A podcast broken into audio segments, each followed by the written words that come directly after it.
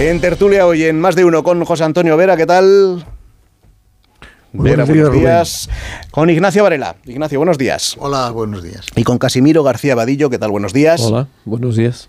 Bueno, tengo la duda de, no sé si vosotros llegasteis a ver en directo en el campo a, Pelé en esa serie de 16 partidos que hacía con las giras del Santos por, por nuestro país, porque los vídeos, verlo por vídeos es una maravilla, verlo por televisión también, verlo en el campo tenía que ser, ya vosotros os pilló muy, joven, muy jovencitos, muy jovencitos, pero... Bueno, yo lo vi eh, en el campo en ese partido que jugó en el Bernabéu contra el Atlético de Madrid, que no era un partido de competición oficial eh, en el año 66. Bueno, yo tenía 10 años, 12 años entonces. Eh, y bueno, pues, pues me lo pasé muy bien, lógicamente. Pero fue la única vez que lo pude ver en el campo porque Pelé, la verdad es que jugó muy poco tiempo, en, muy, muy poco, muy poco en Europa. Claro, lo importante era ver todo lo que hacía, pues eso, en, en, esa época, en, quizá no tanto en la liga brasileña, que lógicamente no se seguía, pero sí con la selección de Brasil en, los, en los mundiales. Él era Brasil, o sea, yo, yo sí pude ver eh, prácticamente todos los partidos del, Mundial de México de 1970 que ganó Brasil en un partido excepcional con la selección de Italia. Me decía Ignacio Varela que, que, ese no fue del todo el mejor partido, que el mejor partido fue el que jugó Brasil con, con Inglaterra yo ese partido no, lo recuerdo, pero sí que eh, Brasil tenía un equipazo, porque oye, Tostado, Rivelino, Gerson, Cloroaldo, tal, tenía una plantilla extraordinaria, pero Pelé era el equipo. O sea, el que le daba cohesión, el que le daba moral, el que le daba fuerza y el que era capaz de hacer cosas maravillosas con el balón. Mm, luego, es verdad que el fútbol ha cambiado mucho, que probablemente ahora Pelé, si fuera el mismo Pelé, a lo mejor no era tan mm, maravilloso como era entonces, pero eh, yo creo que va a ser muy difícil encontrar a una figura tan redonda que mm, regateaba, que disparaba, que cabeceaba, o sea, lo tenía todo y que luego le daba al, al equipo mucha cohesión. O sea, Pelé era Brasil es que yo creo que hay, bueno, vamos a dejar hablar a, José Antonio, si es que es futbolero. Y...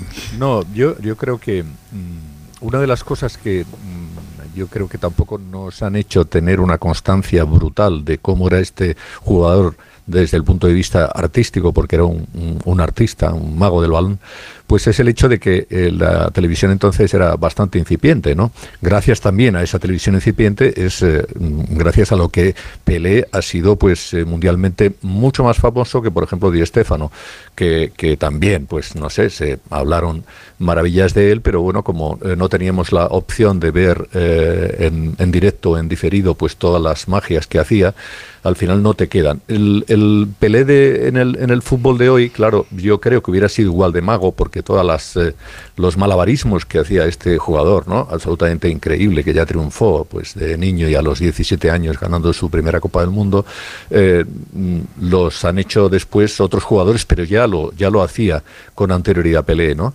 Eh, que era un, un, jugador 10, por cierto, pues parece que el 10 es uno de los números que acompañan a los, a los grandes futbolistas, ¿no? Porque, porque yo creo que también 10 eh, era Cruyff y también 10 eh, era Maradona y, Messi también, ¿no? En fin, no estoy muy seguro, pero creo que sí, ¿no? Cruyff era 14. Y bueno, pues a mí me parece que eso es, eh, eso es fundamental. Evidentemente, el, el, Pelé de hoy en un fútbol que es mucho más agarrido, mucho más rocoso, con unas defensas mucho más duras, ¿no? Desde todo punto de vista, pues habría que verlo, ¿no? Pero alguien que es capaz de hacer con ese virtuosismo extremo que tenía, pues las eh, cosas tan absolutamente eh, inexplicables eh, para, para, una mente normal, pues yo creo que se hubieran seguido haciendo, pese a que estos defensas de ahora, ¿no? por ejemplo la defensa del Cholo de sus mejores tiempos, pues a lo mejor se lo hubieran puesto más complicado. ¿no? Bueno, en aquella época se daban muchísimas más patadas que ahora, José Antonio pero muchísimas más. A este hombre sí, pero los, lo, cosieron a patadas y además eran impunes. Pero, pero escucha una cosa, el... Sí, eh, fíjate una cosa, las goleadas que había en, en, aquella época y años anteriores no las ha habido después nunca. Sí, no, Ahora estamos, En eso estoy de acuerdo. Pero por eso, y eso es en parte porque había unas defensas, no digo que dieran menos patadas, pero sí que eran unos juegos defensivos muy duros y que entonces era más complicado jugar. Y, luego, y luego Pelé tenía una condición física extraordinaria, ¿no? Eso es lo que... Es que yo creo que eso es lo que ha cambiado. Eh, lo que ha cambiado es la condición física. Pero él, era un atleta, él, era, un sí. Sí, él era, él era un atleta, pero si te ves esos partidos, a ti que te gusta ver retrospectivamente, ves los partidos de ahora y es que mm, hay una diferencia bestial. Los jugadores están mucho mejor preparados físicamente. Lo de la discoteca es una anécdota magnífica, porque es que, oye, todos hemos visto eh, en esas imágenes ya de televisión a equipos que ganaban, de repente ganaban un campeonato y esa misma tarde se les veía fumando puros y tomando copas. Entonces, bueno, el propio Cruyff, que era un fumador empedernido, ¿no? O sea, eso ya hoy, eso ya es excepcional. O sea, los jugadores se cuidan una barbaridad, tienen una preparación física atlética. O sea, ahora ves un partido que dices, la, la prórroga, 120 minutos, y, les ves corriendo. O sea, se han recorrido 14 kilómetros, 15 kilómetros y están ahí. Yo, si me permites, mira, eh, los futbolistas en realidad mueren dos veces, ¿no? Los deportistas en general mueren cuando se retiran y luego mueren cuando mueren biológicamente, ¿no? pero mm, el fenómeno de Pelé lo podemos analizar como puramente futbolístico y desde el punto de vista puramente futbolístico, que es en realidad les decía antes que yo es de lo único que sé algo en esta vida, desde luego política cada vez menos, em, pues es que si el deporte es el fenómeno cultural más importante de nuestro tiempo y el fútbol es el deporte más grande y Pelé es el futbolista más grande de la historia, pues esa es, esa es su dimensión. ¿no? Yo creo que los argentinos tienen que estar muy orgullosos porque han sido capaces de producir nada menos que tres jugadores que optan al número dos, eh, lo cual es muy, muy importante. Pero vamos, yo creo que técnicamente y futbolísticamente y luego culturalmente a mí, bueno, a mí me parece no solo el mayor futbolista de la historia, sino probablemente el mayor deportista de la historia junto con Michael Jordan y mm, probablemente culturalmente por lo que significó en, en, aquellos años, pues es un fenómeno sociocultural el de Pelé equivalente al de los Beatles. Ah, realmente fue un fenómeno universal de masas. Pero es que recordaba yo antes que, que, claro, el, Cosmos para ingresar dinero, o sea, perdón, el, Santos para ingresar dinero lo que hacía era giras. Una vez acababa el campeonato y que, que disputaba eh, por toda Europa y también por Asia eh, hasta 20 partidos en mes y medio. Y que allí donde iba... Bueno, que esa es otra.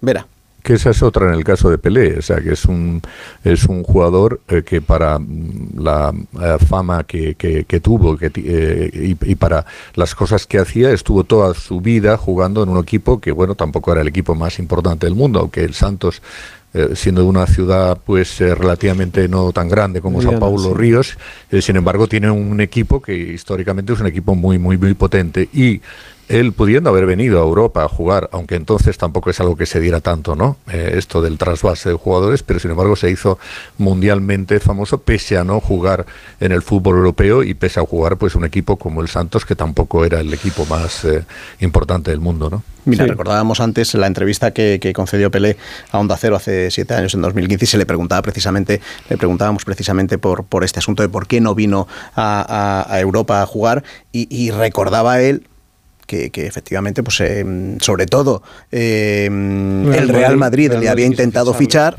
efectivamente Bernabéu, que por una parte era mm, por lo caro que era el, negocio, por otra luego pues la prohibición de, poder eh, traer jugadores extranjeros y por otra pues el dinero que le aportaba directamente el, Santos, pues eso fue imposible. Pero él dice, él dice en esta entrevista en Onda Cero, me intentaron fichar todos, pero oye, al final solo solo al final de mi carrera me fui a Estados Unidos y fue más por, por una labor solidaria. Yo tuve muchas propuestas para Barcelona, para Madrid, para no Bayern Múnich, mas yo estaba bien en Santos y cuando yo salí, que fue una experiencia muy buena, fue cuando yo vine para New York Cosmos, ¿no? Estados Unidos, para promover el fútbol y dar ¿no? clínicas a los niños en las escuelas.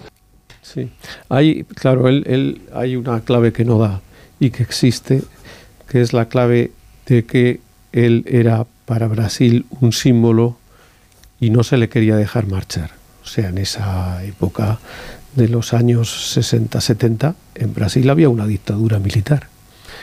Y, eh, esa dictadura militar, eh, mm, de hecho, hablaba directamente con el entrenador y con el presidente de la Federación de Fútbol de Brasil para mm, decir, oye, si esto, la única forma de que funcione el equipo es que Pelé esté feliz. ¿eh? Y si todo giraba en torno a Pelé.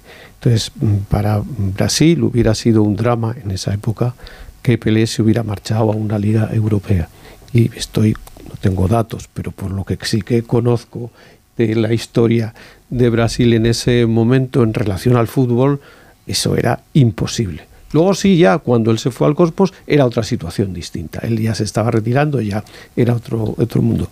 Pero en finales de los 60, a principios de los 70, Pelé no se podía ir de Brasil. Es que siempre se ha dicho que el fútbol es la cosa más importante de las cosas poco importantes. Eso es verdad, excepto en dos países del mundo, que son Argentina y Brasil, donde es la cosa más importante sin más. Y entonces, pues eso es. Claro, estas figuras eh, efectivamente es que representan para sus países mucho más. Pelé, por cierto, es poco conocido. Fue ministro de Deportes durante cuatro años y hubiera sido presidente del país si se lo hubiera propuesto. Desde luego. Bueno, de, hecho, de hecho, hay una cierta tradición en Brasil de que algunos jugadores eh, eh, hacen inserciones en la política, ¿no? Por ejemplo, Romario, ¿no? Eh, que, ha llegado a ser diputado y alguno más, ¿no? Y alguno más. un poco salvando las distancias, porque claro, es imposible equiparar, pero mm, esto de, de, que era la figura de Brasil y Brasil no le dejaba salir, que es verdad. también le ocurrió un poco a Neymar, porque durante mucho tiempo, que también, por cierto, era la gran estrella del Santos y la gran estrella de la selección de Brasil, ¿no? Y durante bastante tiempo mm, digamos que eh, se hizo causa nacional para que no abandonara el fútbol, fútbol brasileño, cosa que era imposible, porque al final, claro, las ofertas eh, tan gigantes que hace el fútbol europeo, en principio el Barcelona y después el Paris Saint Germain, pues eh, son prácticamente irrenunciables. Yo creo que si Pelé hubiera jugado ahora, hubiera jugado sin duda en el fútbol europeo también. Sí, sí, también, por supuesto. Bueno, pues para cambiar de asunto, antes eso, si bien un apunte, porque hablábamos antes del, Mundial del 70 que, ganó eh, Brasil y de los partidos de, la selección, y tengo aquí a John Buller que me está diciendo, oye, hay que recordar el Italia-Alemania mítico de ese mundial considerado como el mejor partido de la historia del fútbol porque se celebró en el Azteca que ya es algo ya de por sí eh, magnífico pero es que ha sido el único partido de la historia de los mundiales en el que en la prórroga se anotaron cinco goles, o sea que era pasión. Discrepo respetuosamente con John Muller. Que para eso estás aquí también, claro, mira, no, no, no, creo. Primero, un partido en el que se meten nueve goles es un partido en el que se han cometido demasiados errores. ¿Eh? porque no estamos hablando de balón mano, ¿verdad? Eh, y segundo, se metieron esos goles en la prórroga. Eh, fue un partido. En la prórroga todo el mundo comete errores. Fue muy, fue muy emocionante, fue muy emotivo, pero técnicamente no fue ni de lejos el mejor partido de aquel mundial. Fue, se lo decía antes a Casimiro, fue el Brasil-Inglaterra en cuartos de final donde ganó Brasil 1-0, donde los ingleses tenían un equipo fabuloso, un equipo que en cualquier otra ocasión, si no hubieran tenido a Brasil delante, eh, estaba, para ganar el Mundial. Prácticamente el mismo equipo que ganó el Mundial de, Inglaterra del 66, prácticamente los mismos jugadores. En aquel Mundial había tres o cuatro equipos, porque estaba Alemania con Beckenbauer y compañía, estaba el equipo italiano que era fantástico, estaba el equipo inglés con Bobby Charlton, Bobby Moore y tal. Es decir, aquel, fue el, el mejor mundial de la historia, sin duda. Y fue el, el, gran mundial de Pelé, por cierto. Mm. Bueno, pues la respuesta de, John Muller la voy a dejar que la piense, que la valore, que, lo medite. Que lo medite y pues ya pues este pequeño rifirrafe deportivo en la tertulia de más de uno, pues lo vamos a prorrogar hasta la semana que viene, porque ahora lo que vamos a hacer es una pausa para calmarnos, para asimilar todo lo que hemos aprendido de Pelé y hablar de otros asuntos que también nos preocupan, pero ya de hoy. Más de uno. Dos cositas. La primera, me he quedado tirada y has tardado en venir a por mí. La segunda, yo me voy a la mutua. Vente a la mutua y además de un gran servicio de asistencia en carretera, te bajamos el precio de tus seguros, sea cual sea. Por esta y muchas cosas más, vente a la mutua. Llama al 91 555 5555. 91 555 5555. Condiciones en mutua.es. Haz tu Navidad extraordinaria y elige ahorrar.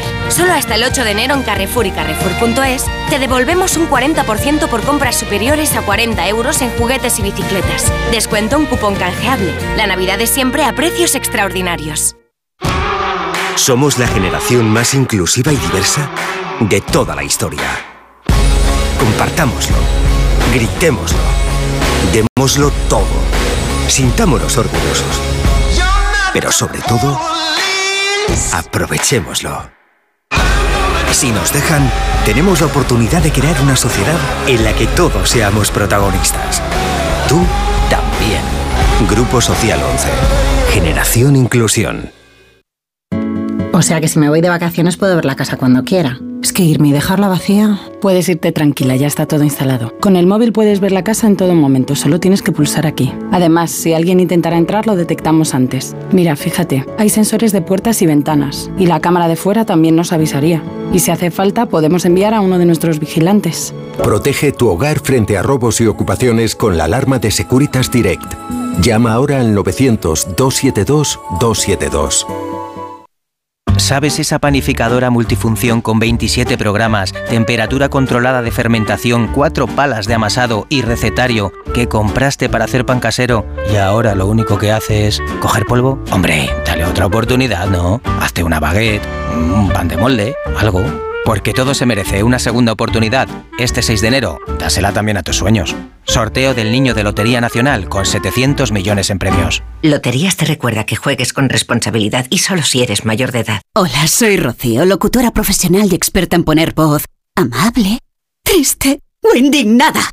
Pero cuando me llega una carta de Hacienda me quedo sin palabras. Por eso soy de legalitas, porque sé que con una llamada un experto me ayuda a resolver lo que yo no domino. Hazte ya de legalitas. Y ahora por ser oyente de Onda Cero, y solo si contratas en el 91661, ahórrate un mes el primer año. Legalitas. Y sigue con tu vida. Será un fin de año muy molón, con un extra de ilusión. Quiero 100 kilos de cotillón que llevo un extra de ilusión. Dame un cupón o mejor dame dos que quiero un extra de ilusión. Por 10 euros compra ya tu cupón extra de Navidad de la 11 con 75 premios de 400.000 euros. El 1 de enero, cupón extra de Navidad de la 11. Dame un extra de ilusión. A todos los que jugáis a la 11, bien jugado. Juega responsablemente y solo si eres mayor de edad. Más de uno en Onda Cero.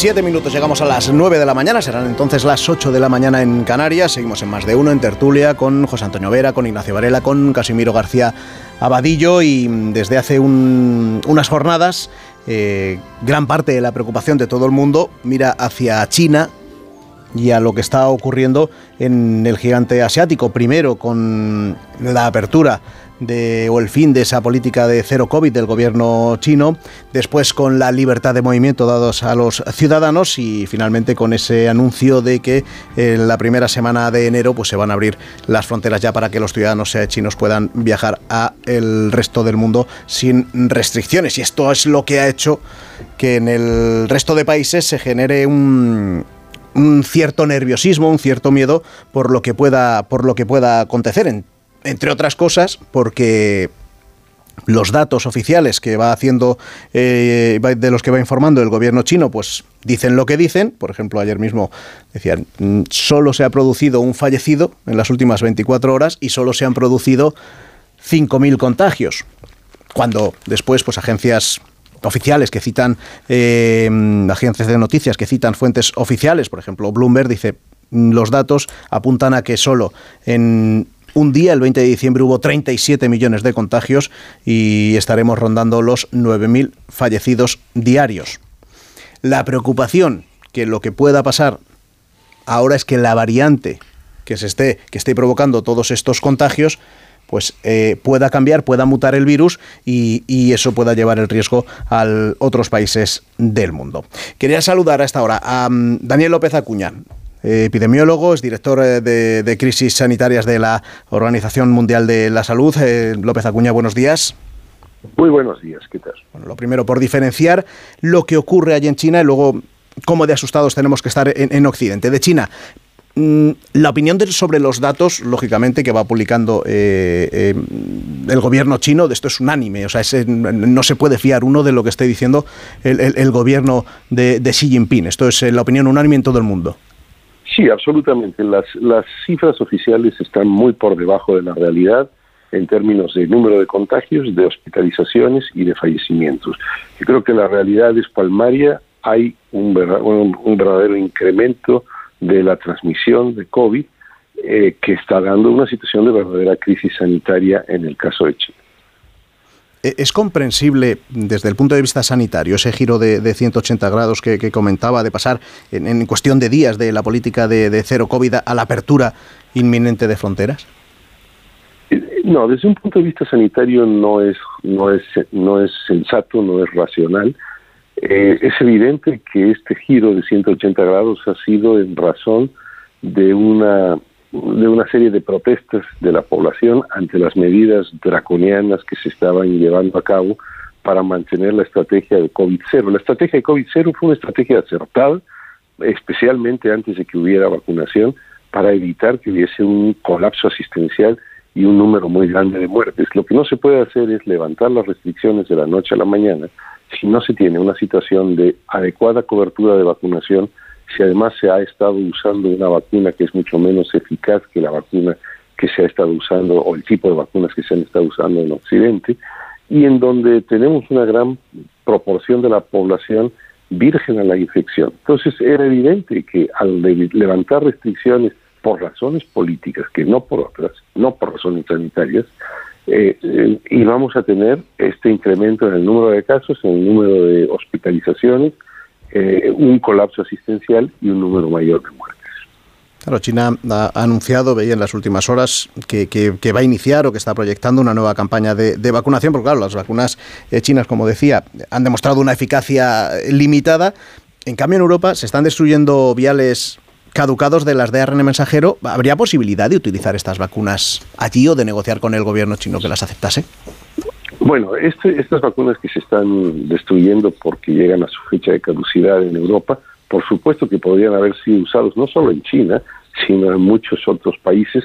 Recordemos, eh, a veces se nos, eh, se nos olvida que en los, en los países menos desarrollados, solo el 25% de la población ha recibido cuando menos una dosis de vacuna. Y esto nos habla de la desprotección tan grande que existe, de la inequidad en el acceso a las vacunas y de la importancia de que esto lo abordemos de una manera integral, mundial, como un bien público global y con una solidaridad que no, es, no ha estado presente porque cada quien ha, eh, bueno, ha traído agua a su molino, pero no necesariamente ha entendido que esta es una dinámica global en donde todos tenemos que estar protegidos y ningún país es una isla. ¿no? Ahora sobre mm, las dudas que puede generar que haya posibles eh, nuevas variantes, claro, esto en realidad, primero, no se sabe si, si, si, las va a acabar eh, habiendo. Por ahora los, eh, los contagios en, en, China parece que responden en su mayoría a, Omicron y, desde luego en el caso de que llegue a producirse una, nueva, una nueva variante, tampoco se sabe en qué se van a diferenciar de, de, Omicron. Pero mm, claro, como los datos y la, la información que está trasladando China es como es, eh, en el caso de que esto se produzca, no se va a poder detectar en origen, sino cuando, cuando el número de, ciudadanos eh, llegue a otros países. Bueno, lo, primero es eh, señalar que cuando hay una explosión tan grande de contagios y una incidencia tan elevada como la que estamos viendo en China, se incrementa el riesgo de que surjan nuevas variantes. Las nuevas variantes tienen más probabilidad de surgir cuando hay mucha transmisión del virus, eh, cuando hay muchos contagios. Entonces, bueno, estamos expuestos a que surja una nueva variante, no sabemos eh, si ha surgido o no, hasta ahora no hay evidencia, todo parece indicar que eh, siguen siendo variantes de Omicron las que están fundamentalmente afectando, eh, o sublinajes de, de la variante Omicron, las que están afectando en China. Pero eh, de ahí la importancia que tiene la secuenciación de, nuevos casos para poder detectar nuevas variantes. Y el gran peligro es que surja una variante que tenga una mayor proclividad a escapar a la eficacia de la vacuna. Eh, entonces, bueno, es algo que nos debe tener alertas, pendientes, y yo creo que lo que es muy importante es no adoptar posiciones de autocomplacencia, pensando que porque tenemos altas tasas de vacunación en Europa no vamos a, tener ningún problema. Bueno, primero la vacuna decae en su eficacia y necesita refuerzos. Y tenemos la situación en España en donde todavía tenemos casi 6 millones de personas mayores de 60 años que no han recibido la, la dosis cuarta de refuerzo con vacuna bivalente y que están por consecuencia vulnerables ante nuevas infecciones, eh, eh, no solo nuevas variantes, sino reinfecciones de, de, las variantes existentes.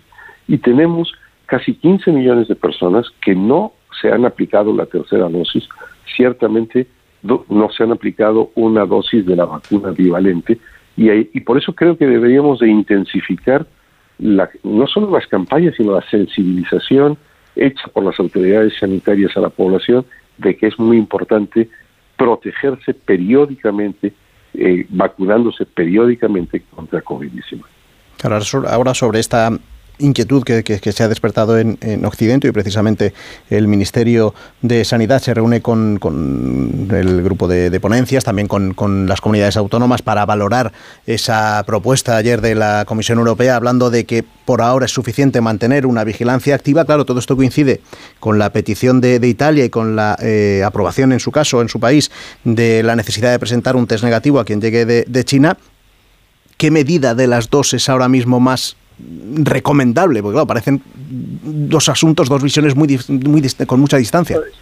Yo creo que las consideraciones a las eh, que, que, hizo ayer la Comisión Europea y el Centro Europeo de Control de Enfermedades y sus eh, conclusiones y recomendaciones se quedan cortas, son un tanto tibias y, y ponen demasiada confianza en la vacunación en los países europeos sin entender que tenemos que también protegernos de la circulación del virus. Este no es un virus al que podamos eh, eh, permitirle una libre circulación, sobre todo cuando las infecciones o reinfecciones tienen un alto riesgo también de producir COVID persistente o COVID de larga duración y tienen el riesgo de, de generar severidad y fallecimientos. Yo creo que las posiciones que han tomado hasta ahora Estados Unidos, Japón, Corea del Sur, por ejemplo, algunos otros países, de decir, vamos a requerir una PCR negativa eh, a los viajeros procedentes de China, es una, es una posición adecuada para establecer un dique a una transmisión eh, masiva que pudiera darse en una circunstancia en donde hay un país que está teniendo una explosión de contagios. Eh, no se trata de hacer pruebas en el aeropuerto al llegar ni de cuarentenar a las personas a, las llegadas, eh, ni de tomar eh, medidas, bueno, alarmistas, ni demagógicas, pero sí se puede tomar la medida, a mi modo de ver, de pedir la PCR en origen a los viajeros procedentes de China y, por supuesto, la alentar en todo lo posible el completar la ronda de vacunación con la cuarta dosis. O sea que es insuficiente claramente esta recomendación que hacía ayer el Ministerio de Sanidad de que simplemente recomendar tener una vacunación completa a quien vaya o a quien eh, viaje desde, desde China. Sí, no es únicamente a quien vaya o, viaje desde China. Eh, yo creo que estamos ante una situación en donde puede haber un efecto cascada de la altísima transmisión. Eh, ciertamente los países europeos van a estar menos afectados que los países más pobres con menos protección vacunal, pero yo insistiría es que no se trata de haber recibido una vacuna en algún momento, se trata de tener el calendario completado de vacunación que implica en estos momentos una cuarta dosis de refuerzo con una vacuna bivalente que también proteja contra las variantes de Omicron. Y todavía tenemos muchos millones de personas en España y en Europa que no tienen esa, ese refuerzo vacunal. Me quería hacer una pregunta, Casimiro García Vadillo. Sí, eh, claro. Señor López Acuña. Eh, yo, para empezar, estoy de acuerdo con su visión del tema, porque si son reales los datos que se están dando desde China, no los oficiales, lo que se están dando por las agencias internacionales. Estamos hablando de 37 millones de contagios en un solo día o de 9.000 muertos. Mm, me parece que Europa vuelve a repetir los mismos errores que se cometieron al principio de la pandemia que es hacer como que aquí no pasa nada. O sea, hacer una, una recomendación. Pero ¿qué es eso de una recomendación? O sea, las autoridades sanitarias tienen que imponer medidas. Y me parece que la propuesta que usted acaba de hacer de PCR negativo para las personas que provengan de China, no solo los chinos, sino personas que están en China y vienen de China. O sea que esto no es una cuestión de, nacionalidad, sino del origen donde está el foco de la enfermedad. Es lo mínimo que se podría hacer. Entonces no entiendo por qué se reacciona de una forma tan lenta, tan pasiva, cuando ya hemos tenido la experiencia. ¿Mm? Hace tres años pasó lo mismo. O sea, hasta que no empezaron a haber muertos, no se tomaron medidas. Aquí, digo aquí, en Europa. Entonces me parece que esto es un error grave. Sí, yo, yo estoy de acuerdo. Yo creo que, la Unión Europea está actuando de una manera demasiado timorata, demasiado eh, tímida, que debería de aplicar eso mismo que definió la propia Comisión de Seguridad Sanitaria Europea del freno de emergencia ya y no cuando sea demasiado tarde. Es decir, en todos estos aspectos hay que anticiparse no hay que reaccionar cuando ya las cosas son un hecho eh, pues completado y, hasta cierto punto irreversible. Entonces, me parece que los países que han dicho ya, como Estados Unidos, como Japón, como Corea, que evidentemente no estamos hablando de países que eh, únicamente estén jugando a un juego político, sino que también están tratando de proteger la seguridad sanitaria de, sus eh, poblaciones y su dinámica pandémica, de decir vamos a pedir una prueba PCR, pues es lo razonable, es lo, es lo aconsejable. Le quería preguntar también Ignacio Varela. Bueno, buenos días. Mire, casi todo lo importante lo ha dicho usted ya, pero por incidir en una idea que a mí me, me parece esencial. Aprendimos, los que no sabemos de esto, aprendimos durante la fase aguda de la pandemia aquí, que la epidemiología pues es mitad medicina y mitad estadística. ¿no? Eh, entonces, claro, usted ha señalado un punto que a mí me parece crucial, que es la oscuridad de los datos. Es decir, cómo se hace una política, cómo se combate una pandemia, cómo se hace una política epidemiológica eficaz cuando no hay ninguna confianza y ninguna seguridad en disponer de datos mínimamente fiables sobre la dimensión de sobre la dimensión de la epidemia y sobre la cifra de contagios reales, ¿no? Sí, a ver, eh, por supuesto que lo deseable es tener una información estadística de la situación sanitaria fiable y, y que sea un adecuado reflejo de la realidad. Pero los epidemiólogos hemos aprendido a lo largo de la historia y de situaciones eh, de crisis eh, en países difíciles, que cuando no hay información fiable hay que operar a partir de lo que la realidad nos está mostrando. Y si lo que hay en la realidad es un número inmenso de contagios, una saturación asistencial y un número grande de fallecimientos, las conductas tienen que darse de acuerdo con esos hechos, independientemente de si las cifras oficiales son bajas, medianas o altas, que eh, en cualquier caso, pues todo parece indicar eh, a lo largo de todo este tiempo en China que lamentablemente no, no hay transparencia en las cifras eh, sanitarias y que hay, hay, hay, hay, un ocultamiento de realidades por parte de la oficialidad. La última pregunta se la quiere hacer José Antonio Vera. Sí, señor López Acuña.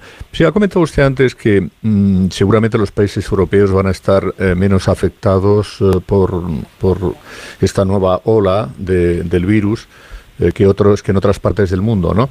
Bueno, esto me suena un poco a lo que se decía al comienzo de la pandemia cuando se decía que en fin que esto era una cosa de China, pero que a Europa mm, no llegaría y luego resulta que en Europa, en Italia, en España, pues sufrimos las consecuencias más brutales de de la pandemia, ¿no?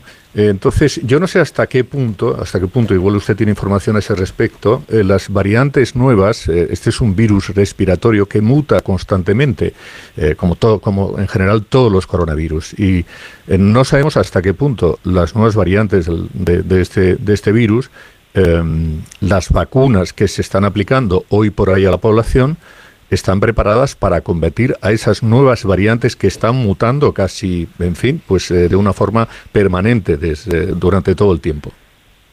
Mire, yo creo que es importante dejar un punto muy claro. Si surgen variantes eh, eh, en medio de esta gran crisis de la explosión de contagios en China, que escapen a la eficacia vacunal o que tengan una mucho mayor severidad o letalidad, Europa también va a ser afectada, eso no, hay la menor duda. Eh, pero no tenemos en estos momentos la certeza de que hayan surgido esas variantes. Hasta ahora las variantes son siguen siendo, o lo que está afectando en China, siguen siendo sublinajes de Omicron que sí son protegidos por, eh, por la vacuna, o, digamos, ante, los, ante los, las cuales hay protección vacunal con la vacuna desarrollada eh, contra las cepas Omicron, que es esta vacuna bivalente, tanto de Pfizer como de Moderna, que se usa en Occidente. Pero no hay una eficacia adecuada de la vacuna de China. Entonces, cuando, uno, cuando digo yo que Europa no eh, está siendo tan afectada como puede ser afectadas otras regiones del mundo con bajas tasas de vacunación, es siempre y cuando no surja una nueva variante que escape a la eficacia vacunal. Y por eso tenemos que estar muy vigilantes Mm, secuenciando los nuevos casos y además eh, creo que debería de ser de lógica elemental, pero lamentablemente no lo es, el que lo mejor que podemos hacer es poner diques a la libre circulación del virus. Este no es un virus de una gripe banal y entonces eh, yo creo que eso se nos ha olvidado en todo momento, en Oriente y en Occidente, eh, y no se ha entendido que de lo que se trata es de no contagiarse, no de contagiarse. Pero se sigue hablando, sobre todo en Occidente, y bueno, en nuestro país, sobre todo de gripalización. Ya se le ha quitado sí, Yo creo que eso ha sido absurdo. Eso ha sido absurdo y, y, lo hemos pagado con una mortalidad elevada, con una saturación asistencial en distintos momentos y en ningún momento hemos estado fuera del circuito serio de afectación por COVID como para pensar que podemos gripalizarlo. Basta ver la mortalidad excesiva que ha habido en España en el año 2022 ya con vacunas, que llegó a, ha llegado a casi 40.000 defunciones por encima de lo que era esperable como defunciones en periodos anteriores a la pandemia. Daniel López Acuña, gracias por estar en, en más de uno esta mañana. Encantado, con mucho gusto. Recordando esa mm, lo que nos comentaba mm, el exdirector de las crisis sanitarias de la Organización Mundial de la Salud, la importancia que tiene ahora eh, quien no se haya vacunado, quien no haya cumplido toda la pauta completa de vacunación, que vaya y que la que, que, se eh, que para ponerse la vacuna mm, sobre todo haciendo ese llamamiento también a, mm, a que se, se, luche por secuenciar eh, las nuevas eh, variantes, en primer lugar eh, también prestando atención a, los contagios que puedan producirse en los aeropuertos, es decir, siguiendo las medidas que están adoptando países como Estados Unidos, como Japón, la que estudia el Reino Unido, la que ha anunciado también Italia, de, solo permitir viajar a quien tenga un test negativo, porque esa es la barrera que se puede poner para, para evitar que, que la situación se descontrole como se descontroló hace tres años. No sé si queréis añadir algo más al, respecto, Ignacio. Sí, alguna reflexión. Bueno, primero esto nos recuerda algunas de las cosas que, que se dijeron en su momento y que siguen siendo ciertas, y es que frente a un virus como este, eh, mientras, no estén, mientras no estén todos protegidos, ninguno estamos protegidos. Y eso es una cosa que tenemos que tener muy clara, ¿no? aunque pensemos que China está muy lejos, también lo pensábamos al principio. Eh, yo creo que lo que está sucediendo en China es el fracaso de un modelo de gestión de la pandemia. Es una amenaza mundial, sin duda, porque estamos hablando de un país, del país más poblado del mundo, donde hay miles, eh, mil millones de personas o más de mil millones de personas, 1.300 eh, millones de personas, se han, han, aplicado una política de COVID cero que consiste estrictamente en confinamientos masivos, con un bajo nivel de inmunidad natural y con un bajo nivel de vacunación y además con unas vacunas claramente menos eficaces que las, que las nuestras. Eh, vamos, yo, por añadir una reflexión que no es clínica ni médica, claro, no voy a ser tan bestia de decir que me alegro, ¿no? porque es imposible alegrarse de esto, pero sí, sí quiero traer al, traer al recuerdo una reflexión. Recuerdo que al principio de la pandemia, en algunos círculos de opinión en Occidente, se llegó a fin, a plantear la idea de que es que, bueno, ante crisis de este tipo, los regímenes autoritarios pueden ser más eficaces que las democracias. Pueden ser más eficaces porque pueden tomar medidas, porque no necesitan dar explicaciones y porque usted decreta de repente eh, autoritariamente el confinamiento de 60 millones de personas o de una región entera y como no necesita eh, justificarse ni tal, pues, pues lo hace y tal. Bueno, pues se ha vuelto a demostrar que las democracias en esto también son más eficaces que los regímenes autoritarios. Y de hecho los países que, mejor, que mejores vacunas han desarrollado y que más eficaces han sido en la lucha contra la pandemia han sido las democracias. Y como a mí me parece esencial, porque siempre he pensado que la democracia no solo se legitima por su superioridad moral, sino porque ha demostrado históricamente ser el más eficiente de los sistemas políticos, por eso digo, no digo que me alegre, pero me parece que es una reflexión que viene a cuento. Y por cierto, vamos a ver cuál es el efecto, eh, y eso sí también me preocupa, cuál es el efecto de este macrobrote pandémico en China sobre la propia economía china, que afectará sin duda a la economía mundial. Sí, yo, por añadir algo más, em, creo que eh, Europa cometería un gravísimo error si mm, reacciona como está reaccionando hasta ahora, que es no haciendo nada, por temor a que de nuevo tomar medidas pueda llevar a la economía a una situación de parón eh, económico cuando mm, el año que viene mm, se espera que va a ser un año ya de por sí mm, difícil. Por ejemplo, en España la previsión que hay de crecimiento del PIB es del 1,3 que mm, yo creo que eh, ya veremos, es la previsión que ha hecho el Banco de España, que es un, crecimiento eh, muy, muy, muy pequeño. La mejor manera de evitar que suceda lo que sucedió en el año 2020, que hay que recordar que, por ejemplo, la economía española cayó más de un 11%, el PIB, es tomar medidas cuanto antes. O sea, no podemos ir detrás de la pandemia, hay que ir delante de la pandemia todo lo que sea retrasar medidas, que en principio tampoco tienen que ser mm, por qué ser demasiado estrictas, por ejemplo, lo que proponía el doctor López, López Acuña de exigir el PCR en origen, eh, pues a mí me parecen adecuadas para lo que estamos viendo hasta ahora. No reaccionar es lo la peor de las opciones. Bueno, veo que hay una comparecencia esta mañana. Sí, de Darias. De Darias y está justo ahora mismo hablando y lo que está informando lo que ha dicho hasta ahora, que la gran preocupación efectivamente es la de que surjan nuevas variantes. Escuchamos a la ministra de Sanidad. De respuesta política integrada a la crisis, el conocido como IPSR, para adoptar una posición común europea de medidas de entrada a pasajeros procedentes de China ante la situación sanitaria de ese país. Sabemos la importancia de actuar con coordinación, pero también la importancia de actuar con celeridad. Por eso, a nivel europeo, vamos a impulsar la necesidad de revisar la recomendación para solicitar el certificado COVID digital o equivalente a los viajeros procedentes de China como la mejor garantía de seguridad para todos. Esto sería a nivel europeo y a nivel nacional Vamos a implementar los controles en los aeropuertos, nuestros aeropuertos, exigiendo a los pasajeros procedentes de China una prueba negativa frente a la COVID o pauta completa de vacunación. Como ven, desde el Gobierno de España estamos realizando las actuaciones oportunas, necesarias, para llevar a cabo aquello que consideramos que es imprescindible. A modo de resumen,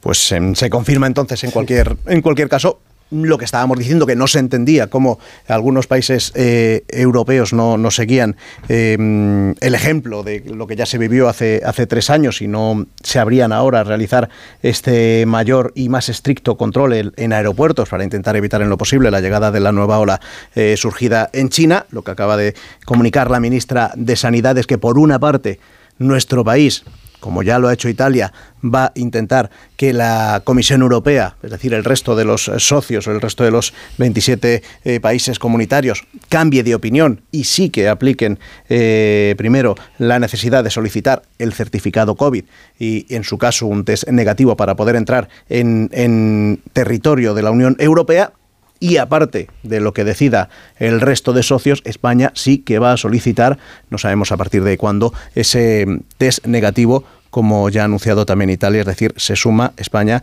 a lo que están realizando ya Estados Unidos, a lo que está realizando Japón, a lo que, como decimos, ha anunciado China ya lo que aquí hace unos minutos tanto el epidemiólogo y el exdirector de, de, crisis sanitarias de la Organización Mundial de la Salud, López Acuña, como otros muchos expertos, estaban reclamando que también vosotros. Proponía Italia, por cierto. afortunadamente no ha dicho que este es un asunto de las comunidades autónomas. ¿no? Bueno, pero se dirá, no te, no te preocupes que eso llegará.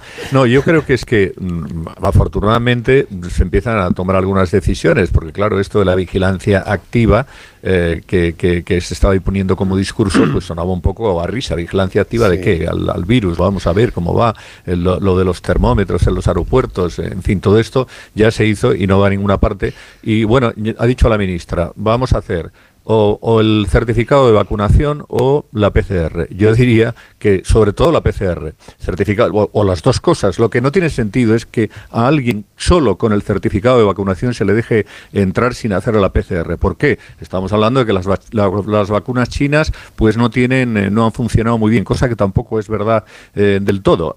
Las vacunas chinas, que son cuatro, las que no han funcionado bien son las de virus vectorizados, que son pues, fundamentalmente la de Cansino, que se ha puesto mucho, por ejemplo, en México. Pero las otras, las de Coronavac, Sinovac y la de Sinopharm, han funcionado razonablemente bien. Son de virus atenuados y eh, la mortalidad no es mucho mayor. Esa es una vacuna que en muchos países de Latinoamérica, en Chile, en Brasil, en Argentina, se, han, eh, ha, se, ha, puesto a la población y no ha funcionado mucho peor que otras. Que otras europeas, que bueno, con esto de que decimos siempre que Europa y Estados Unidos somos los mejores, bueno, pues mire usted que la vacuna, por ejemplo, de AstraZeneca, y la de Janssen, pues se ha tenido que retirar porque resulta que no funcionan. Y cuando no, no funcionan como debieran funcionar y porque han tenido demasiados efectos no deseables.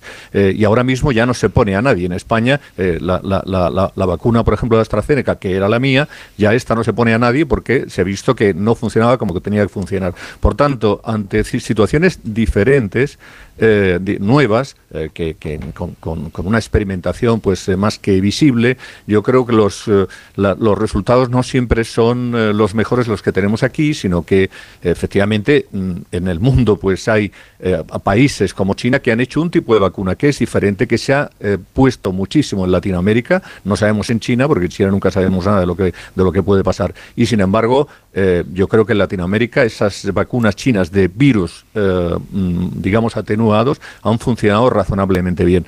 Ahora bien, si, las, si esas vacunas resulta que decimos que, que, no están funcionando, entonces no tiene sentido que pidamos solamente el certificado de vacunación o la PCR. No, pida usted, en todo caso, las dos cosas. Pida el certificado de vacunación y además pida la PCR, porque ya sabemos que incluso con todas las vacunas puestas te puedes contagiar. Y si, y si te contagias y llegas contagiado aquí, pues entonces no sirve para nada. Por tanto, lo mejor además del certificado de vacunación en todo caso, es la PCR. Bueno, yo lo que le he entendido a la ministra José Antonio es que eh, lo que va a pedir el gobierno de España al resto de socios europeos y a la Comisión es que eh, solicite ese certificado de vacunación COVID, pero aparte de lo que haga Europa, España ya va a empezar, ya va a empezar a solicitar un test negativo a todos los viajeros que lleguen desde España. Sobre esto, añadir que la ministra de Transporte, Raquel Sánchez, en una entrevista, creo que ha sido en televisión española, lo que ha dicho es que ya estamos preparados para, para empezar este tipo de control en cuanto el Ministerio de Sanidad lo indique.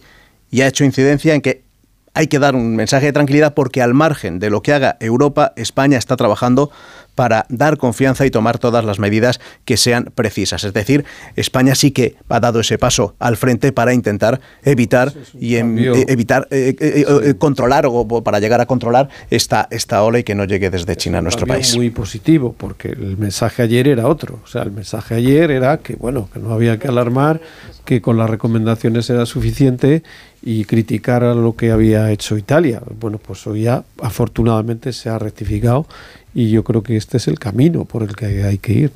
Pues em, nos quedamos con esta noticia, esta buena noticia. Son las 9 y 25 minutos eh, de la mañana, las 8 y 25 minutos de la mañana en Canarias. Tengo otra noticia que acaba de salir, que es el dato de inflación, que estábamos pendientes. Ya lo ha publicado el Instituto Nacional de Estadística. Os adelanto rápidamente que el dato correspondiente, el dato adelantado correspondiente al mes de diciembre, se mm, sitúa la inflación en el 5,1%. 8%, es decir, un punto menos de lo que estaba en eh, noviembre. A esto añadir, porque esto también es noticia, es que la inflación subyacente, es decir, la que no incluye alimentos frescos ni energía, ha subido, no ha bajado un punto, sino que ha subido seis décimas hasta el 6,9. La mala noticia. Esta es la mala noticia porque además supera el índice general de, de precios por primera vez desde febrero, febrero de 2021 y por comparar y por prestar atención si el IPC general lleva cinco meses a la baja, la inflación subyacente lleva 19 meses subiendo. Se abrió un pequeño paréntesis al final de, verano de, de, este año. El IPC, confirmamos el dato, 5,8% en el dato adelantado de diciembre. Si me des un segundo hablamos de esto también. En Onda Cero, más de uno. Sea que si me voy de vacaciones puedo ver la casa cuando quiera. Es que irme y dejarla vacía. Puedes irte tranquila, ya está todo instalado. Con el móvil puedes ver la casa en todo momento, solo tienes que pulsar aquí. Además, si alguien intentara entrar, lo detectamos antes. Mira, fíjate, hay sensores de puertas y ventanas, y la cámara de fuera también nos avisaría. Y si hace falta, podemos enviar a uno de nuestros vigilantes. Protege tu hogar frente a robos y ocupaciones con la alarma de Securitas Direct.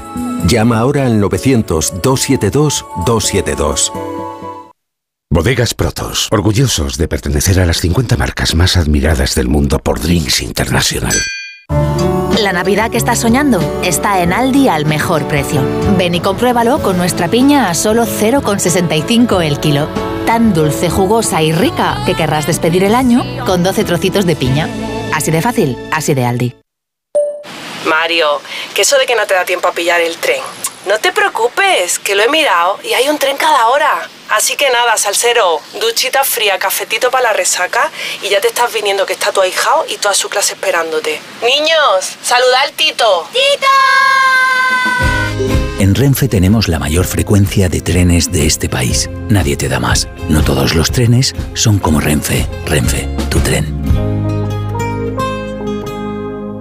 Llega el mejor día de la semana y tú, Sibarita, estás sin protos crianza, ¿eh? En este anuncio todos tienen algo en común. Dilo, Edu. Tengo un amigo que trabaja en Balay. Y tu amigo siempre te va a decir la verdad. Y claro, cualquier duda. Chiquillo, pues lo llamas con toda confianza y te lo explican sin palabras raras. Tú también puedes decir eso de tengo un amigo en Balay. Tenemos un amigo en Balay. Y este año es nuestro 75 aniversario. Gracias por tu confianza, por 75 años más de amistad.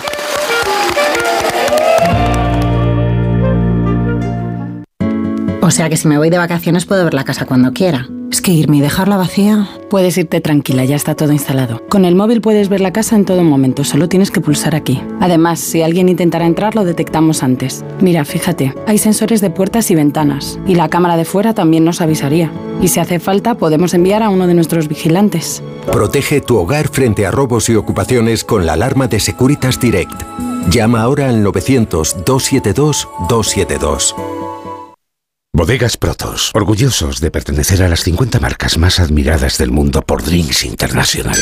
Hablemos claro, de vuelta funciona. Funciona tan bien que si nos escuchas y no eres un temerario, pagarás muy pocas multas y nunca perderás el carné. Garantizado. Bueno, sí, porque yo no he vuelto a pagar multas, aunque vengan, yo las escaneo a vosotros y la verdad que yo estoy muy contenta, incluso os he recomendado. Encima pagáis si te retiran el carné. De vuelta 900-200-240, 900-200-240 o devuelta.es.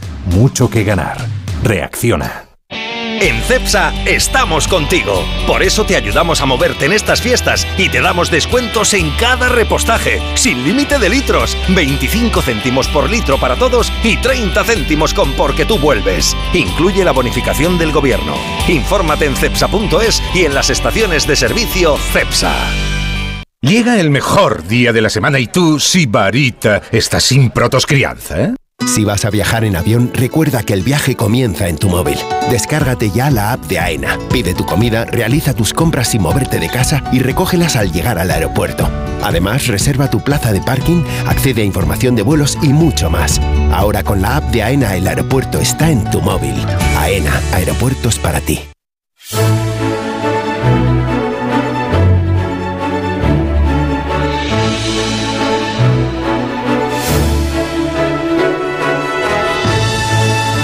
Seguimos en tertulia en más de uno con José Antonio Vera, con Ignacio Varela, con Casimiro García Abadillo y con esas eh, dos noticias que hemos conocido hace tan solo unos minutos. Primero en la propia voz de la ministra de Sanidad, informando que a partir de, en breves eh, momentos es, España se va a sumar a esa lista de países ya eh, de todo el mundo que va a solicitar un test negativo a los viajeros eh, procedentes de China que quieran llegar a nuestro país, con la, notificación también de, por parte del Ministerio de Transportes de que ya está todo preparado, todo listo para en el momento en el que se dé esa orden de forma oficial empezar a solicitarse ese test negativo. Y por otro parte, la noticia económica que esperábamos esta, esta, mm, en esta jornada, en este día 30 de, diciembre, el dato de inflación adelantado correspondiente a este mes que sitúa la inflación general en el 5,8%, es decir, un punto por debajo de la que teníamos en noviembre, sobre todo por la menor subida de la electricidad y un mayor abaratamiento de, carburantes, de combustibles, y a pesar, sobre todo, de una subida en los precios del tabaco y de los alimentos elaborados, y precisamente de los alimentos,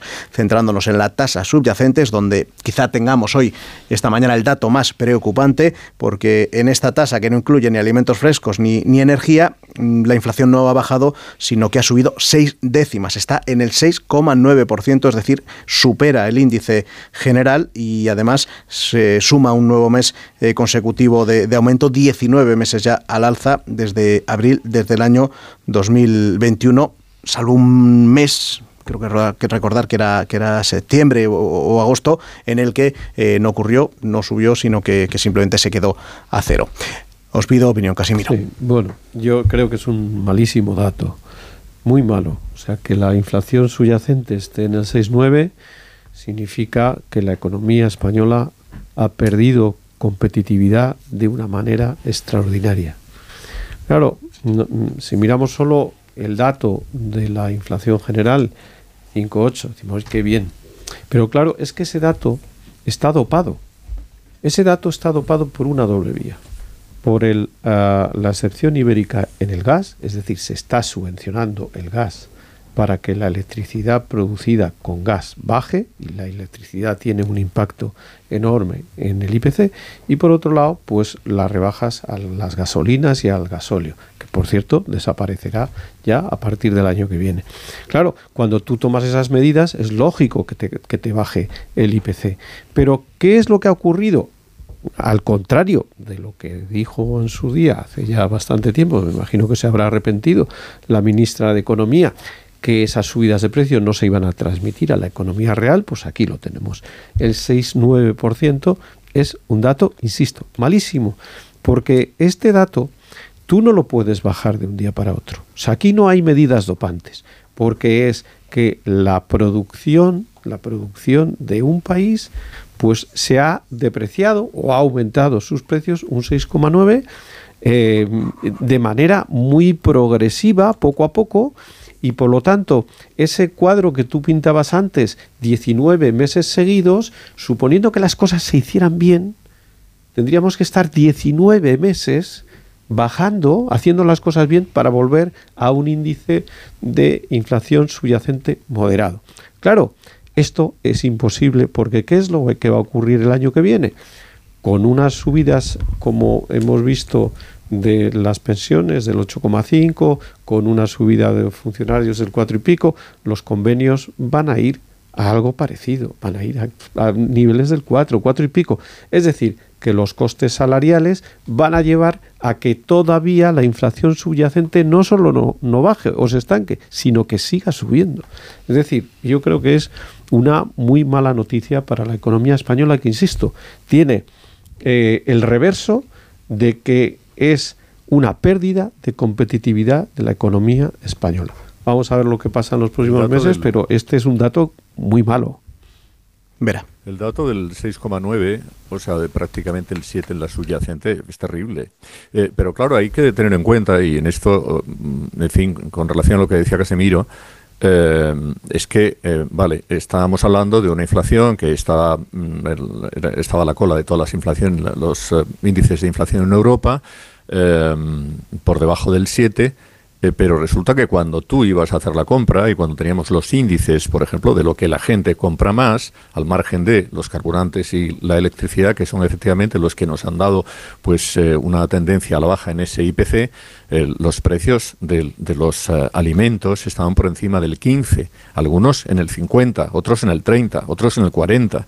Es decir, eh, estábamos hablando de algo que no era real. Y efectivamente con ese dopaje, al que yo añadiría una cosa, una cosa más, eh, no solamente el tema de la excepción del, por la tarifa del, gas ibérico y por, eh, y por las rebajas en las gasolinas y en el, en el, gasóleo. Un, dato más, que es la forma de calcular el IPC, que no es que sea una fórmula nueva, es la fórmula de siempre.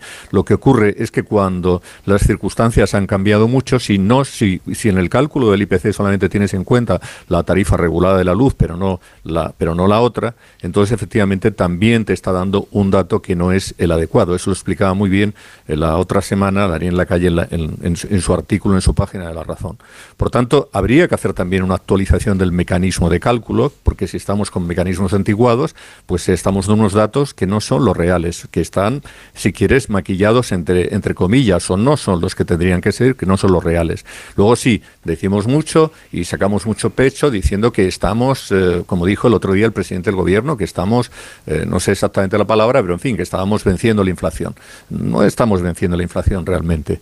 Estamos afortunadamente, como el precio de la luz ha bajado, mm, probablemente es algo coyuntural y el precio de los carburantes también, y probablemente también es algo coyuntural, pues eh, eso está afectando no solamente aquí, sino en el resto de Europa. Pero aquí tenemos, ese, aparte de ese dopaje, esta manera de hacer el cálculo del IPC que debiera ser rectificado para que no nos engañemos nosotros mismos. Podemos trasladar a la gente la idea de que tenemos la inflación más baja, pero cuando la gente va a comprar se encuentra con que eso no es verdad porque los precios que tenemos aquí, que estamos pagando, son mm, verdaderamente altos y esa cifra de la subyacente, casi el 7%, 6,9%, es eh, más que preocupante. Doblegar, doblegar fue la palabra que utilizó el presidente del gobierno, que, que, hiló el dato de, la inflación al éxito de la vacunación y al COVID, y por eso habló de, doblegar, poniendo en, eh, haciendo hincapié en que somos el país europeo que más vacunación, más vacunas ha, puesto, y el que tiene ahora mismo el dato de inflación más bajo de toda también la dijo, zona También dijo en su momento aquella cosa nefasta de hemos derrotado al virus y luego pasa lo que pasó. Vamos a ver el Evidentemente, pues sí, está bien que el, que el 5,8 eh, pues sea una cifra más baja que en meses anteriores, pero yo creo que hay dos matices que ya han señalado tanto Casimiro como José Antonio. Primero, esta rebaja mm, del porcentaje general se debe casi íntegramente a la gran bajada de los precios de la energía que se han producido.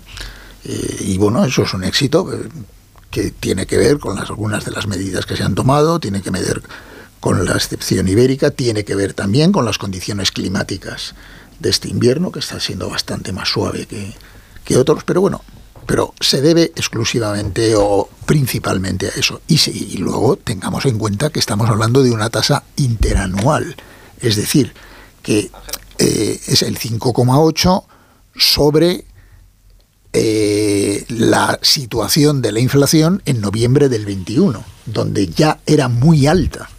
Por lo tanto, ahí hay un cierto efecto engañoso, porque en noviembre del 21, pues claro, la inflación era brutal y entonces, como se mide de año en año, pues parece que ha bajado mucho, pero está, porque el punto de comparación era altísimo.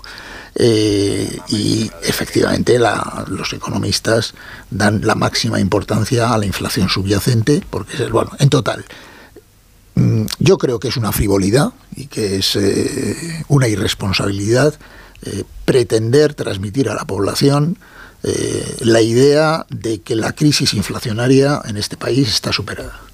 Estamos todavía en una crisis inflacionaria grave. De hecho, incluso el 6% de inflación general es una, es una cifra muy alta para lo que hemos estado acostumbrados estos años. Pero, por lo tanto, se necesita una política, eh, ya aparte de que los economistas más fiables, la perspectiva para el año 23 mm, que señalan es que mm, probablemente nos vamos a estabilizar durante todo el año en una inflación del 5% aproximadamente y con un crecimiento económico, con un crecimiento del PIB pues en torno al 1%. Bueno, pues una inflación de ese tipo, con un crecimiento de ese tipo, toda la vida se ha llamado estanflación. Y ese va a ser probablemente el panorama más, más verosímil para el año 23. Pero, claro, es que una crisis inflacionaria, que es lo que tenemos encima, eh, en periodo electoral plantea un, por un dilema político del demonio. ¿eh? Porque es que digan lo que digan, todo lo que es necesario para contener la inflación, ortodoxamente, en una política económica ortodoxa, eh, es veneno para ganar votos. Y este gobierno parece haber optado por la vía clientelar populista del subsidio, eh, que consiste en inyectar más dinero en el sistema y por tanto que es, bueno, es coyunturalmente más o menos popular, pero que es objetivamente inflacionaria. Y para ello se apoya en el exceso de liquidez que le ha producido eh, el aumento de la recaudación gracias a la propia inflación y los fondos europeos. Eh, es decir, lo que se está buscando no es solo aliviar el castigo de la inflación a las economías familiares, sino, por favor, que se enteren de que se lo deben al gobierno. Sí, pero ahí fíjate, Ignacio, una cosa que es terrible. Me parece que tú esta mañana eh, cuando hacías el resumen de lo que publicaban hoy los periódicos, hablabas de eh, cómo el Euribor había traspasado la barrera del 3%, que eso hacía muchísimo tiempo que no sucedía. Y cómo esa subida del Euribor para algunas hipotecas podía suponer en torno a 300 euros, 300 euros al mes. Al mes. Es decir, que mientras el gobierno vende una medida populista de dar 200 euros al año, mm, eso sí, con una serie de restricciones que al final mm, va a tocar a, mucha menos gente de la que parece, eh, la mala gestión de la economía te lleva a que las familias que tienen determinadas hipotecas pueden estar pagando 200 o 300 euros más al mes.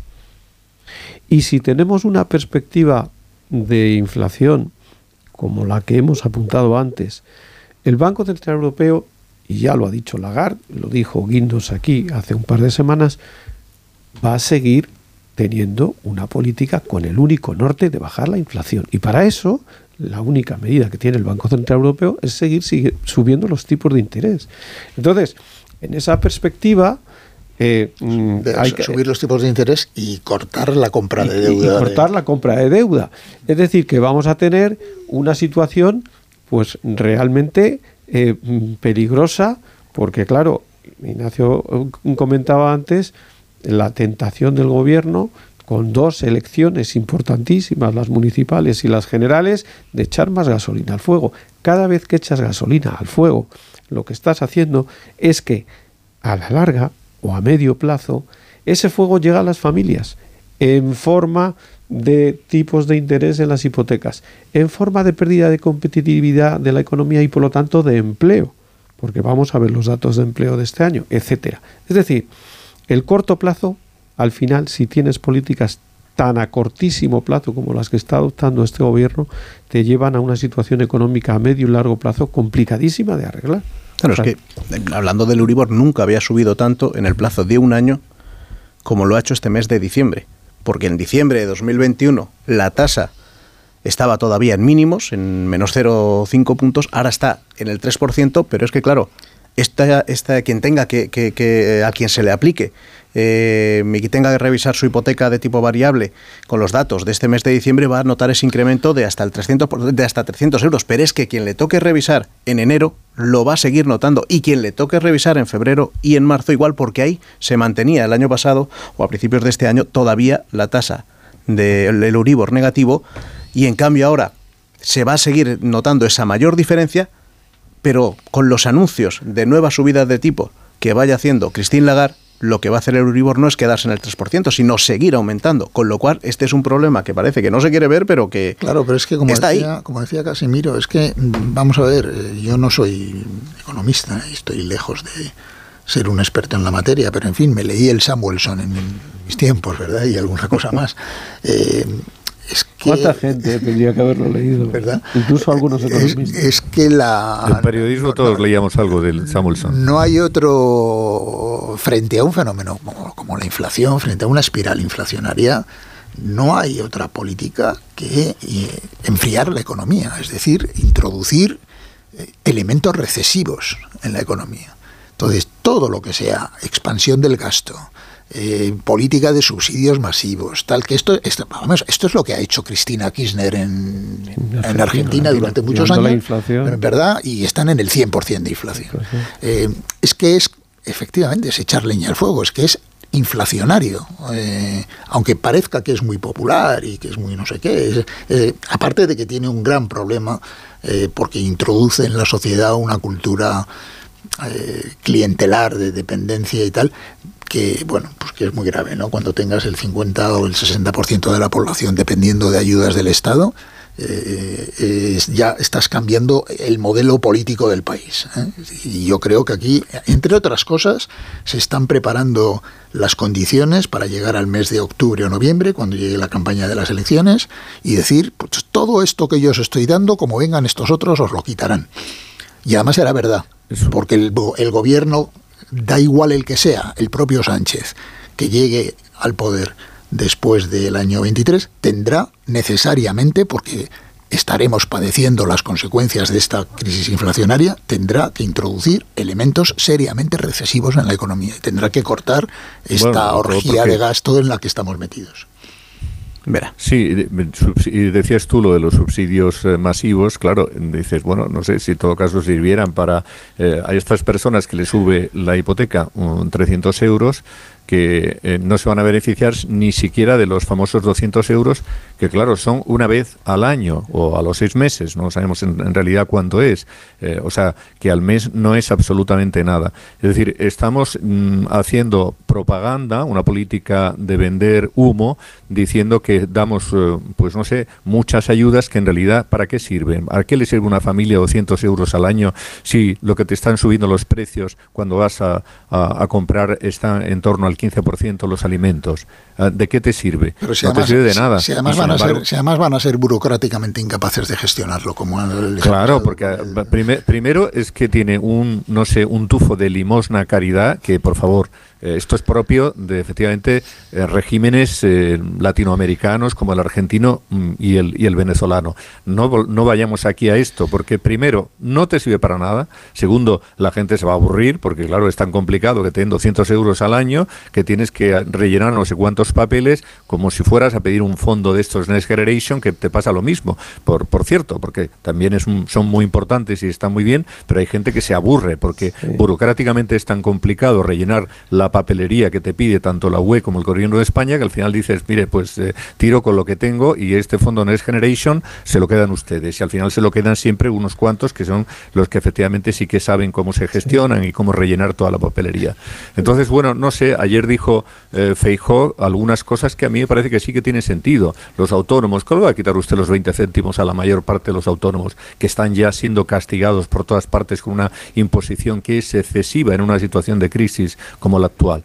Eh, habría que hacer algo con relación, por ejemplo, a esto de devolver el IRP. Si usted quiere de verdad favorecer a las familias, a las que, no sé, no de 20.000 euros solamente, la inmensa mayoría, pues estará en 40.000 euros, ¿vale? Pues si quiere eh, favorecer un poco a las familias, a lo mejor lo que tiene que hacer es pues eh, mm, regular el tema del IRPF, devolverle lo que está pagando por IRPF o medidas que, se, que tengan un mayor peso, porque si al final me va a dar eh, no sé qué sabe qué cantidades que no son nada o los, las, mm, lo- la reducción del, del IVA va a suponer pues eso 5 euros al mes también que son los cálculos que hacen más o menos los espe- especialistas a mí no me sirve nada eh, No, frente a que tengo que pagar una hipoteca de 300 euros Además, José Antonio, si es que una cosa es anunciar, esto es como cuando se inauguraban los puentes y las carreteras cuatro veces, ¿no? Eh, una cosa es anunciar las medidas y otra cosa es, como se dice en una palabra que yo detesto, implementarlas. Mira, hoy estoy leyendo en el Confidencial, claro, dicen que rebajan el IVA de ciertos productos al 0%, pero resulta que no se les ha ocurrido, eh, y aparte de que parece que no tienen la menor intención, establecer un mecanismo para controlar que esa rebaja del IVA las grandes distribuidoras las lo, lo lleven a los precios en vez de sencillamente eh, mantener, Aumentar el margen. mantener los precios y aumentar su propio margen, ¿no? Dice, oiga, pero usted ha tomado medidas para garantizar eso. No, no, no, esto CM la CNMC. con- confi- confiamos CNMC. en la CNMC o lo confiamos en la buena fe de los tal. Sí, hay Eh, hemos visto cómo se- ha fracasado la gestión del ingreso mínimo vital burocráticamente. Hemos visto el, fracaso de la gestión burocrática de los, eh, los fondos europeos que no han sido capaces de ejecutar ni el 20% de lo que... Es decir, es que tenemos una administración pública que ni siquiera es capaz de gestionar este tipo de cosas. Yo, yo creo que en el tema de los eh, 200 euros, eh, el gobierno le- a esa medida le falta el apellido. Tiene el nombre, pero le falta el apellido.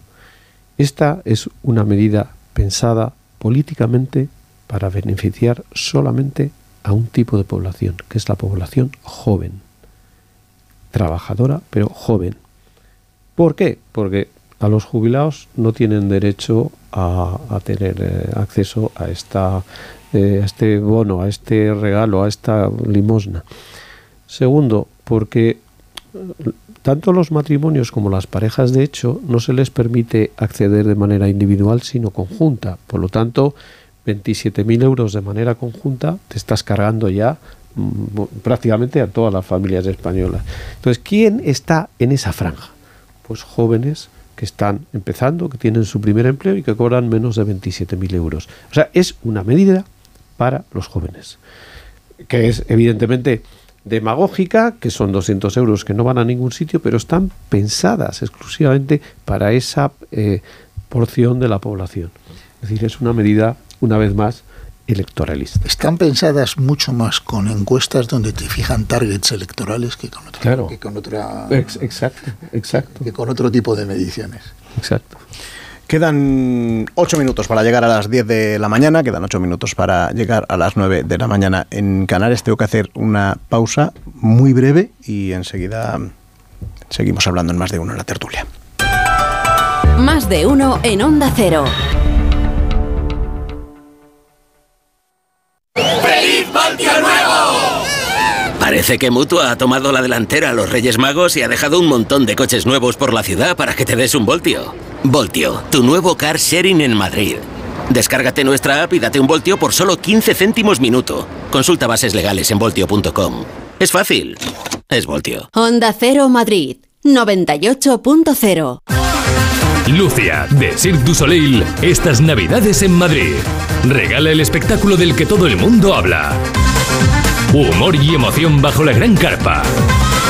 Solo hasta el 22 de enero. Lucia, de Cirque du Soleil. Sí, hola, verá, mi nombre es Chema y tengo una pequeña panadería. A lo mejor no es mucha cosa, pero he visto en las noticias lo de los refugiados y yo tengo que hacer algo, lo que sea. Así que he pensado que a lo mejor podría contratar a alguien en mi Entra en efectollamada.es y súmate al movimiento positivo de quienes sienten la necesidad de colaborar. CEAR, Comisión Española de Ayuda al Refugiado. Cosas que te pueden pasar en Navidad número 34. Darte cuenta de que has contado mal las uvas cuando faltan dos campanadas. La Navidad está llena de sorpresas, pero con el sabor de Ahorramás siempre aciertas. Como el roscón de Reyes, relleno de 100% nata, de 450 gramos, por solo 6,99 euros la unidad. Con Ahorramás, esta Navidad la vas a saborear. Soy hijo del estas navidades ven a ver Malinche, el nuevo musical de Nacho Cano. Más de 60.000 personas han alucinado ya con este espectáculo que celebra el mestizaje y el encuentro. No te pierdas este show con más de 60 actores en el escenario más grande de Europa. Entradas a la venta en malinchedemusical.com, entradas.com y el corte inglés. Renueva la tecnología y el equipamiento de tu negocio con el renting de Grenke. Alquila manteniendo tu liquidez sin desembolsos iniciales y pagando cómodas cuotas mensuales tanto si necesitas renovar un ordenador, mobiliario o instalar una placa solar. Estudio gratuito sin comisiones ni gastos de apertura. Infórmate en grenke.es. ¿Te imaginas un coche capaz de llevar a 7.890 millones de personas? Deja de imaginar. Nuevo Fiat 500 Red. 100% eléctrico para la Tierra, Red contra las pandemias. Nuevo Fiat 500 Red. Conduce hacia un mundo mejor. Ascauto, tu concesionario oficial en Madrid. Calle de Sor Ángela de la Cruz número 3. Disponemos de parking gratuito para clientes. En la ganadería Organic producimos la mejor carne del mundo.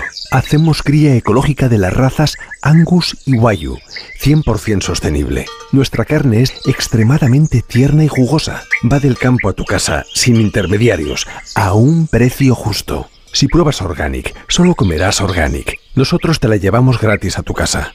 Haz tu pedido en el 910-2010, 910-2010 o carneorganic.com. Organic, la mejor carne del mundo. Radioteléfono Taxi, ahora con precio máximo garantizado. Llámanos al 91 547 8200 o descarga Pide Taxi. Más información en rttm.es. ¿Un espectáculo en el que se habla solamente de vaginas? Pues sí, porque la cosa da para mucho. Ven a reír y algo más con los monólogos de la vagina al Teatro Nuevo Alcalá con Olga Hueso, Rocío Madrid y Albanta San Román. Venta de entradas en butacaoro.com. Me preocupan las vaginas. ¿Y a mí? ¿Y a mí? ¿Y a ti?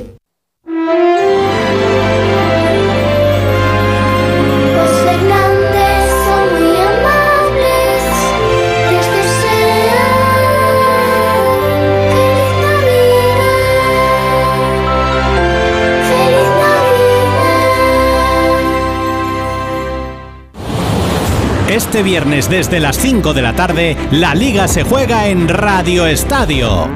Segunda entrega de la jornada con cita destacada en Pucela, Valladolid, Real Madrid. Además, Getafe Mallorca, Cádiz Almería y Celta Sevilla. Vive el último viernes del año con el mejor fútbol en Radio Estadio, con Edu García. Te mereces esta radio.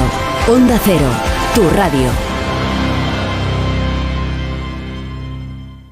Las buenas historias se cuentan al oído. Una investigación policial es algo muy parecido a un puzzle. Las víctimas cuentan que las abordó a punta de pistola y las trasladó a otro lugar para violarlas. Es este, es este, al 99%. Mon. Sonora. Historias originales en audio para quienes aman el entretenimiento.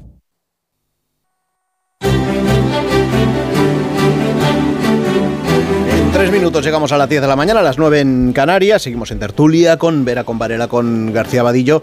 Y, para un 30 de diciembre hay un asunto que me he dejado en el tintero y ya me estoy quedando sin tiempo, pero que es, fundamental para, una jornada como la de hoy.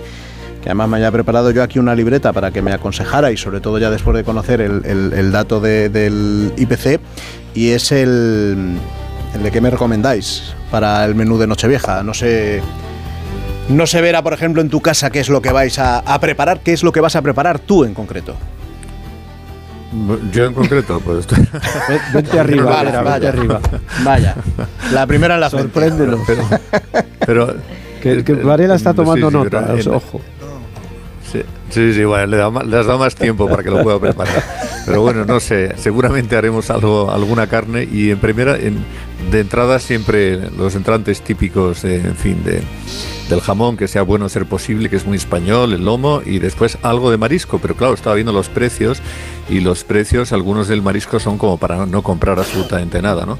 Eh, entonces, bueno, hay que verlo. Todavía eh, el marisco hay que comprarlo a última hora para que sea fresco y ya veremos eh, qué es lo que nos da, cuánto dinero tenemos para, para poder invertir en esta cena tan relevante para todos. Casi, mira, un menú más reducido, porque si no me quedo sin tiempo, en tu caso. poco, pero muy bueno. O sea, marisco. Pues ya está, entonces, ¿y Varela? Yo me voy ahora a la compra y a ver qué encuentro, pero en todo caso es que a partir de cierta edad festejar el paso del tiempo me parece una irresponsabilidad. ya empezamos. Ya empezamos. Así no podemos, así no podemos. Mira, mejor os doy unos Callahan con Marisol y ya nos vamos contentos. Os voy a dar yo los Callahan que vais a ir mucho mejor. Y desde la familia Callahan os desean a todos eh, una feliz noche vieja y os dan las gracias por vuestra confianza y gracias por dejarles caminar contigo un año más. Caminar juntos hacia un futuro mejor y más sostenible con Callahan Adaptation. Los zapatos que se adaptan al pie. Tecnología, diseño y confort a buen precio, a la venta en las mejores zapaterías y en callahan.es. Claro, yo sí iba a decir, bueno, yo lo que sí que os recomiendo, porque esto creo que lo hacemos este año por primera vez, eh, es tomar las campanadas con las uvas. Eso es nuevo, ¿no? Me han dicho. A mí en casa me han dicho, las uvas es lo novedoso este año. Digo, ah, pues mira, pues vamos a tomar. No, me estáis mirando con cara de. Se ha vuelto loco. Rubén se ha vuelto loco. cierto, es una costumbre curiosísima porque es la, la peor temporada de uvas, vamos, la peor época para tomar uvas en el año. Pero hay que tomarlas. hay que tomarlas. Mira, ahora Yo mismo las tomo incluso cuando estoy fuera, fíjate. Pues es lo que hay que hacer, efectivamente. Bueno, son- están sonando ahora mismo las señales horarias. A Vera, Varela, Vadillo, gracias por estar esta mañana en Más de Uno y despedir, despedir aquí el año. Ahora, Feliz, la feliz información. nuevo a todo el mundo y a nuestros oyentes, por supuesto. Y ahora escuchar las noticias y después a Begoña Gómez de la Fuente.